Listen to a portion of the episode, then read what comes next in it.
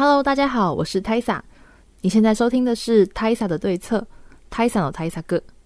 我会和你分享日本市场的各种产业、企业的最新资讯与案例分析。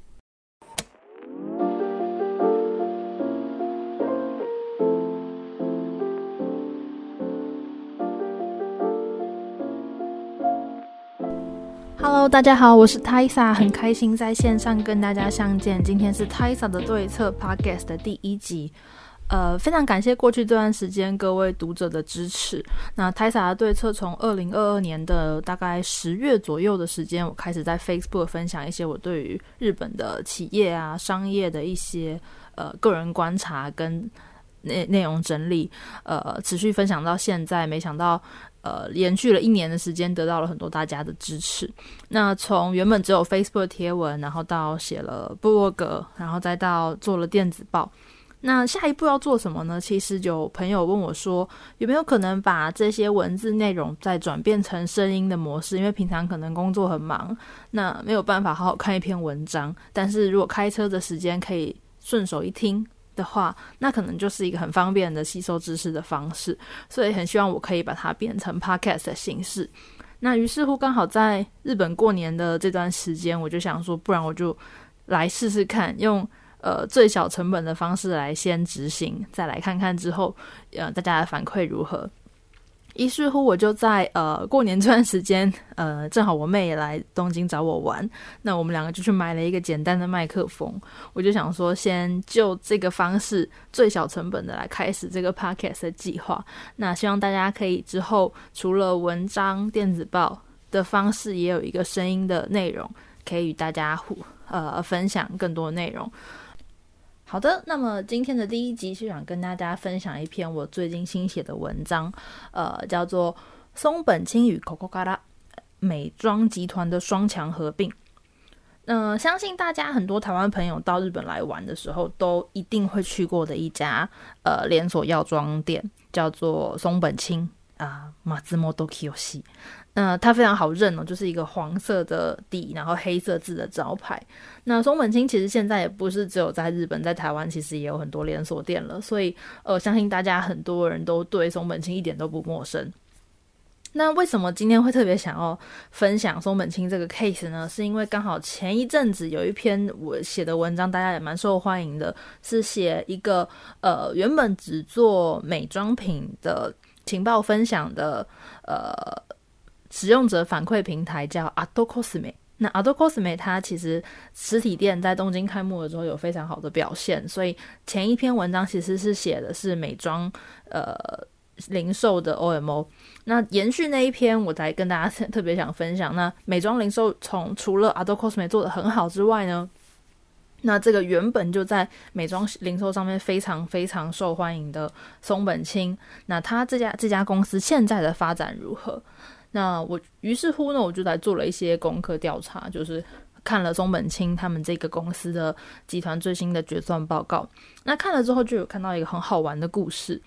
呃，就是松本清与 c o c a a 这家这两家公司呢，其实本来是两个完全独立的公司，是在二零二一年的时候来进行了两家公司的合并。那合并之后，刚好过了两个完整的年度哦。那过了这两个完整的年度之后。其实两家公司在财务上的表现都有非常好的突破，所以其实就让人非常好奇他们是怎么做到的，跟他们做了哪些事情才能呃有这样的表现，所以来特别针对这一个写了这一次的案例分享。那么接下来就开始来讲今天的正文哦。呃，松本清目前背后的母公司的全名叫做 Mazukio Kokokara and Company。那这家公司的名字现在变得这么长，当然也是因为这是两间公司合并之后重新宣布的一个名称。原本的公司叫马自莫多 Q C，跟另外一间叫 Coco Cola Fine，两间公司合在一起的时候，各取了一部分，成为现在的这个新公司的 title。那呃，两间公司合在一起了之后，自然合并之后很多地方都变了嘛。那公司的 logo 也改了，那变成像一个笑脸的符号。我觉得那个笑脸长得有点像阿玛总，但其实不是。好，那合并之后的集团理念呢？是创造未来的新尝试，逐渐改变人们的生活。而愿景的话呢，则是让美丽与健康更容易、更靠近。好的，那接下来呢，就是跟大家分享一下目前截至二零二三年的去年的四月那个时间点的年度综合报告表示，呃，松本清与果果瓜拉这两间呃品牌旗下的实体店铺数究竟有多少呢？其实目前在日本的全国已经达到了三千四百六十四间呃品连锁店。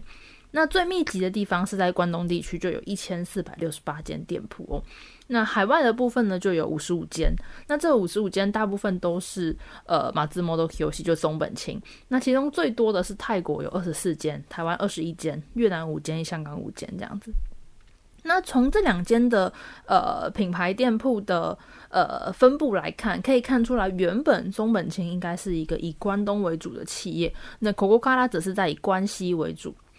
好的，那接下来你可以去对比其他几个日本的零售药妆大头，比如说，呃，有一间呃很有名，也是同样很有名的连锁药妆，叫做十一，就是山，大家可能有看过大家讲的山药局。那山药局目前在全日本是一千五百六十五家，那 Cosmos 在日本是一千三百五十八家。所以其实松本清跟可口可乐在合合并之前呢，其实大约也就是在一千八百到一千一千五百到一千八百间左右的店铺数。那一旦他们两个做了合并，合并之后就达到了三千四百多间呢。所以其实这个合并可以说是一个非常杰出的一手，就是原本大家都是差不多的量体，但一旦合并了之后，几乎就多了他们竞争对手的一倍。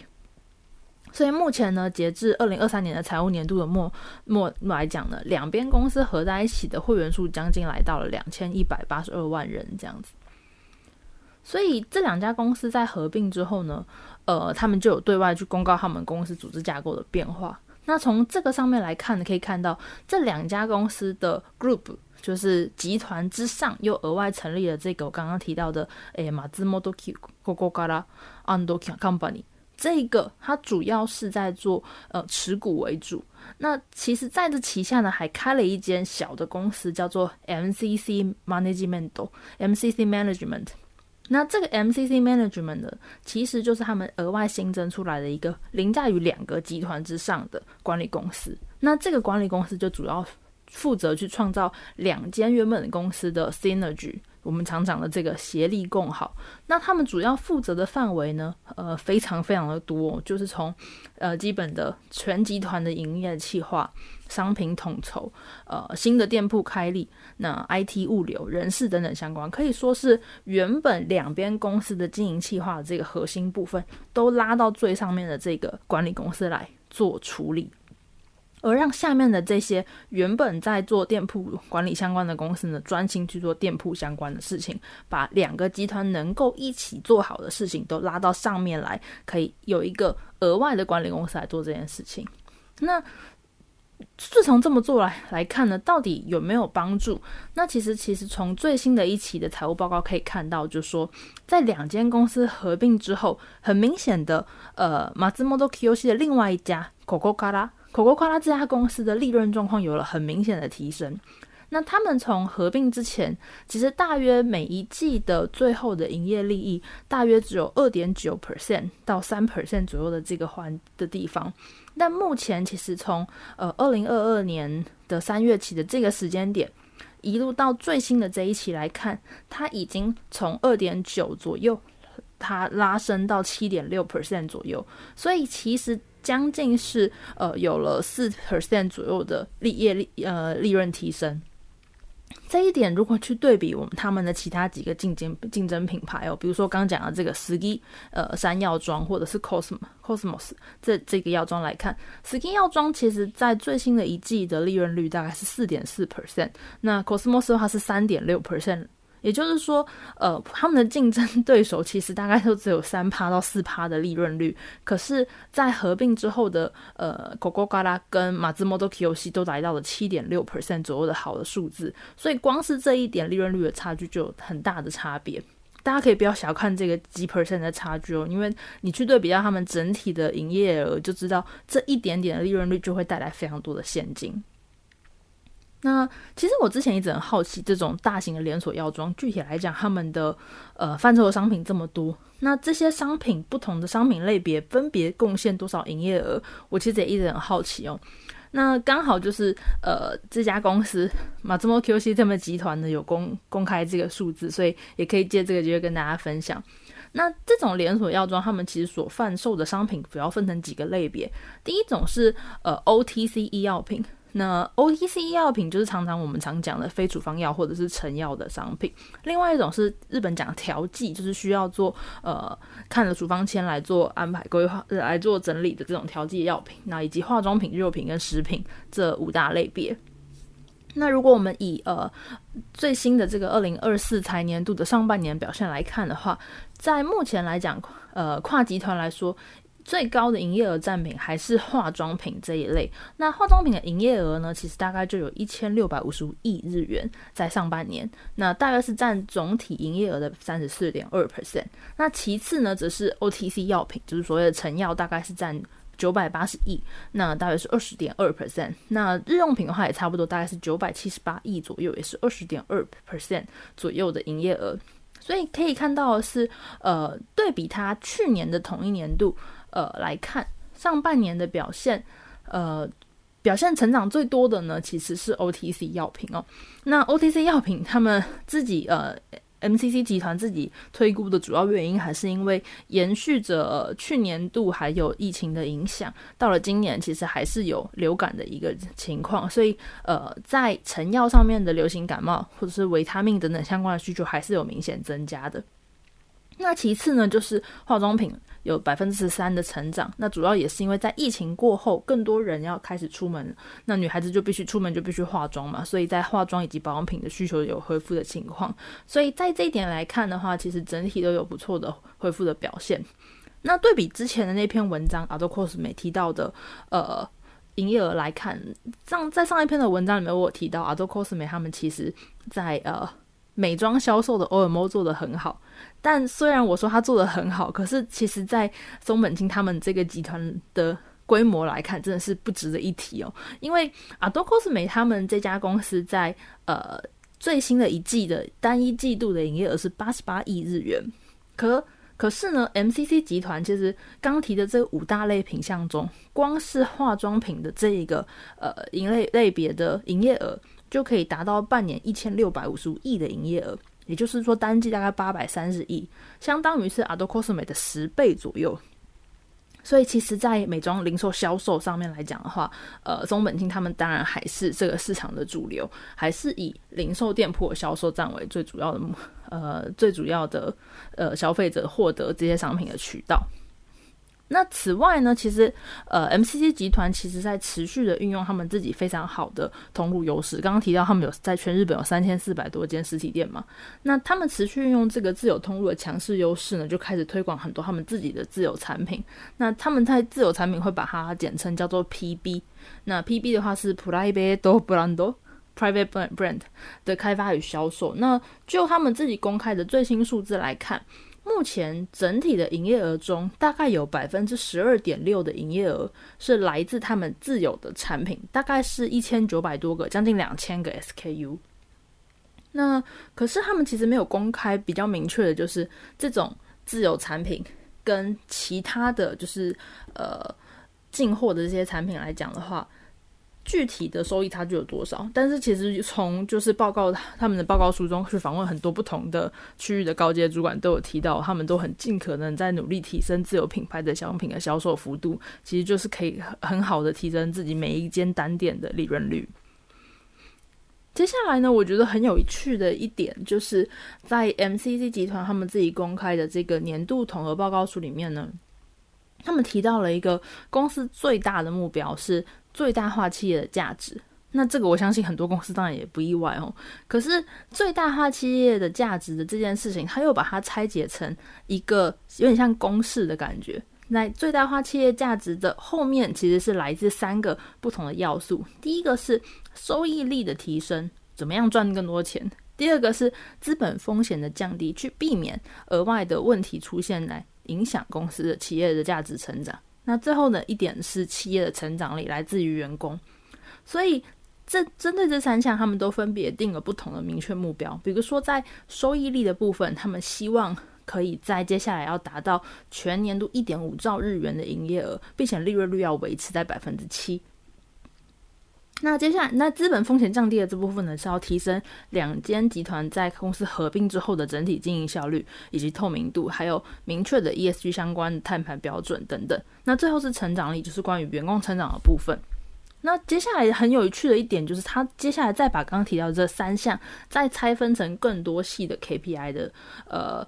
指标数据就很像是我们非常熟悉的这个 OKR 方式，公司有个最明确的 objective，那后面就有一些可量化的指标，希望大家可以达到。所以再拆解成更细的指标来看的时候，就可以看到，比如说，呃，具体来讲，我要达到刚提的一点五兆日元的的营业额来说，我应该要在各个不同的区域的店铺店铺要开多少？比如说是呃跟地方相关系连接非常紧密的药局，或者是开更多呃直接跟配方处方药相关的药局，或者是我要开更多呃重点放在健康维护等等相关的药局等等相关，这些都是呃他在列的细项。那或者是说在呃企业的成长力的部分呢，他特别强调说，接下来的重点要放在对呃公司内部员工的满意分数要提升，以及呃。在日本的呃女性管理职的比例要从现在的二十二点三 percent 提升到二十五 percent。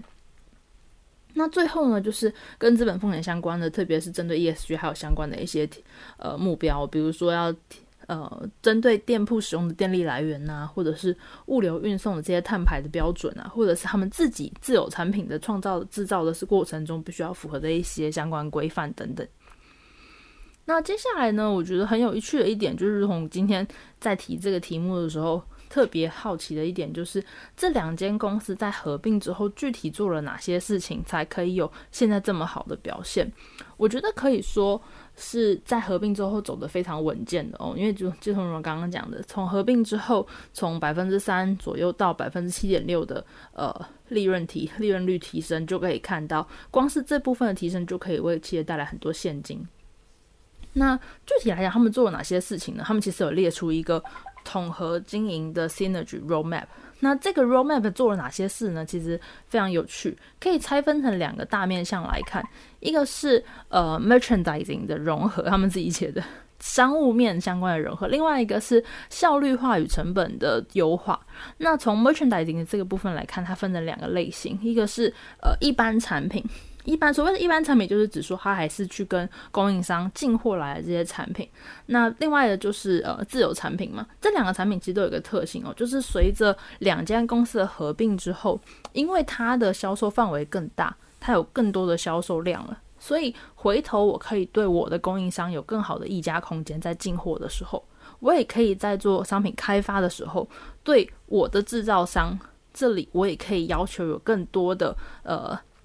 因为我需要做更大的量嘛，所以我做更大的量的时候，我就可以去降低每一个单次呃单次单件商品的成本。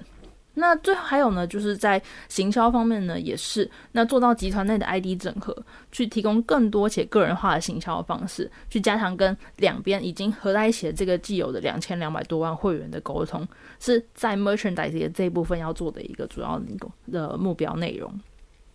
另外是在经营管理方面，呃，在经营管理方面的话，两边的重点呢，其实是放在首先刚一开始提到的那个组织架构上的重点调整，去加让更多两边公司可以产生 synergy 的呃职能别都拉到那一个管理公司去进行。那合并过。呃，合并之后呢，他们会针对现在的店店铺运营的效率化以及标准化提出更高的要求，让 KPI 跟各种数据化的事情可以被落实。那最后则是在系统以及物流运输上面，借着合并之后的放大规模来降低单位成本。那整体来说，其实如果刚刚前面讲的松本清全国原本是一千九百多家店 coco 嘎原本是全国一千五百多家店，在这两个巨大的零售药妆企业决定合并共同经营的这个情况来讲，他们很快的就跟原本市场上的其他竞争对手拉出了很大的差距。那我觉得这个机会其实呃跟这个 case 其实相当罕见。那而且他们是合并了之后还有不错表现到现在哦，所以。呃，不过其实在日本街上还是可以看到这两个牌子啊，他们分别都还是长得原本他们的样子，所以就不知道之后会不会也在店铺上面的造型啊，或者是呃主视觉上面做一个统合。那如果到时候如果有统合在一起的话，那那个新统合出来的品牌肯定就会是接下来呃日本最大的连锁零售药妆。那今天呢，简单的就跟大家分享一篇这篇文章写的内容，不知道对大家有没有什么帮助？呃，因为我其实觉得在日本的零售药妆来讲的话。其实最主要肯定还是这些实体连锁药药店还是最主要的销售来源。不过因为有很多竞争者，那这些很多的竞争者他们如何跟对方拉开差距？我觉得其实还是重点放在他有多少的呃铺开有多少的店铺，那他可以跟他的供应商拿到多低的价格。我觉得这还是一个很关键的竞争优势。那今天跟大家分享的这个松本清与国卡拉的合并。呃，商业案例，希望可以给大家一些启发。那以上就是今天的分享，谢谢大家。